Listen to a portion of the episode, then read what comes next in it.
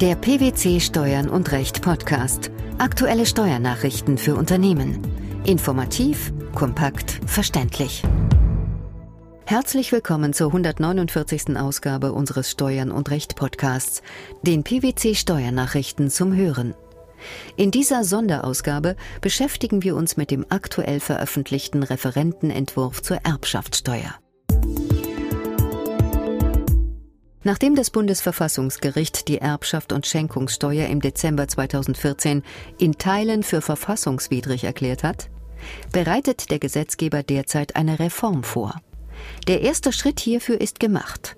Denn das Bundesfinanzministerium veröffentlichte nunmehr den Entwurf eines Gesetzes zur Anpassung des Erbschaftssteuer- und Schenkungssteuergesetzes an die Rechtsprechung des Bundesverfassungsgerichts.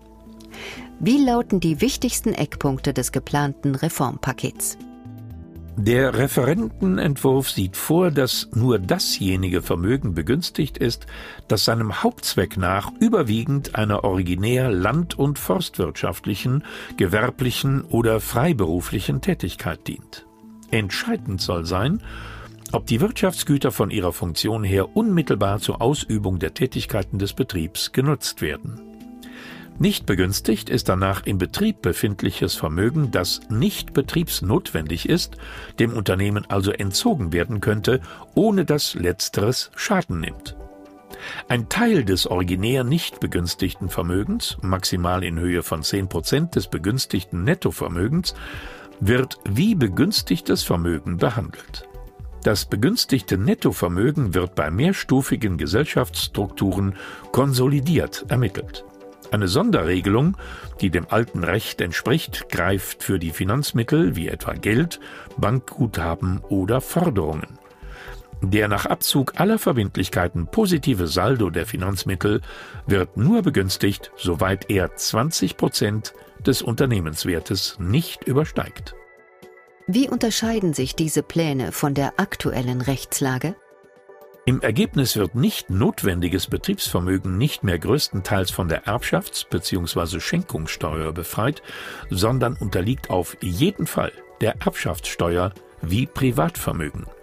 Es ist also zukünftig immer zu prüfen, welchen Wert das nicht begünstigte Vermögen hat.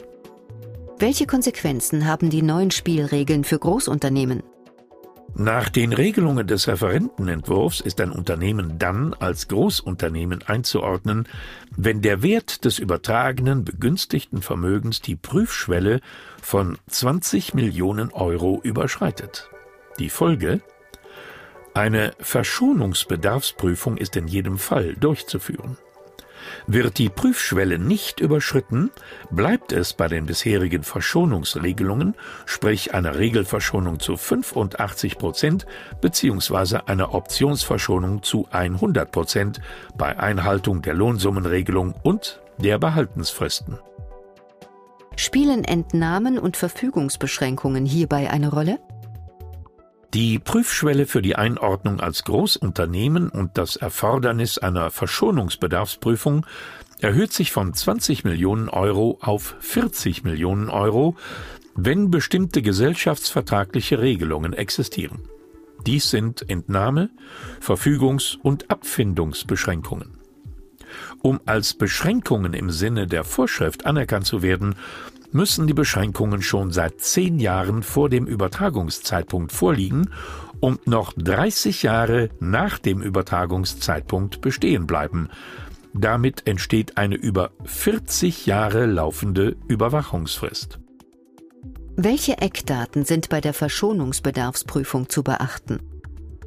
Die Verschonungsbedarfsprüfung wird auf Antrag des Steuerpflichtigen wie folgt durchgeführt. A. Hat der Erwerber genügend übrige Mittel zur Verfügung, um die auf das begünstigte Vermögen entfallende Steuerlast zu tragen? Wenn ja, scheidet eine Verschonung aus. B. Soweit 50 Prozent des mitübertragenen und des bereits vorhandenen nicht begünstigten Nettovermögens des Erwerbers nicht zur vollen Entrichtung der Steuer ausreicht, besteht ein Bedarf für eine Verschonung.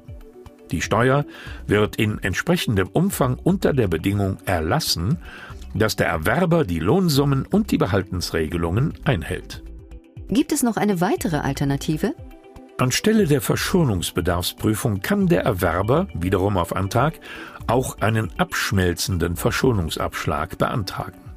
Die Höhe des Verschonungsabschlags hängt davon ab, wie weit der Wert des übertragenen begünstigten Vermögens den Wert von 20 Millionen Euro übersteigt. Er verringert sich um einen Prozentpunkt je 1,5 Millionen Euro.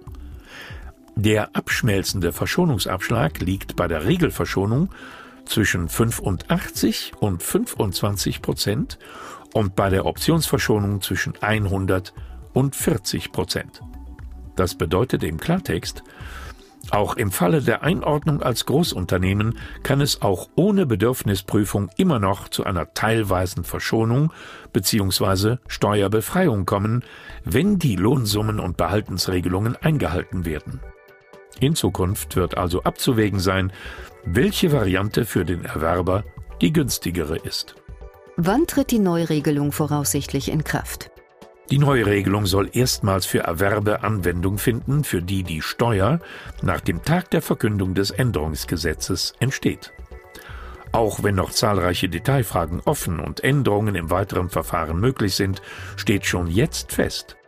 So attraktiv wie bisher wird die Erbschafts- und Schenkungssteuer für Firmenerben nach der Reform nicht mehr sein. Die geplante Erbschaftssteuerreform und ihre Folgen. Das war das Thema der 149. Ausgabe unseres Steuern und Recht Podcasts, den PwC Steuernachrichten zum Hören. Wir freuen uns, dass Sie dabei waren und hoffen, dass Sie auch das nächste Mal wieder in die PwC Steuernachrichten reinhören.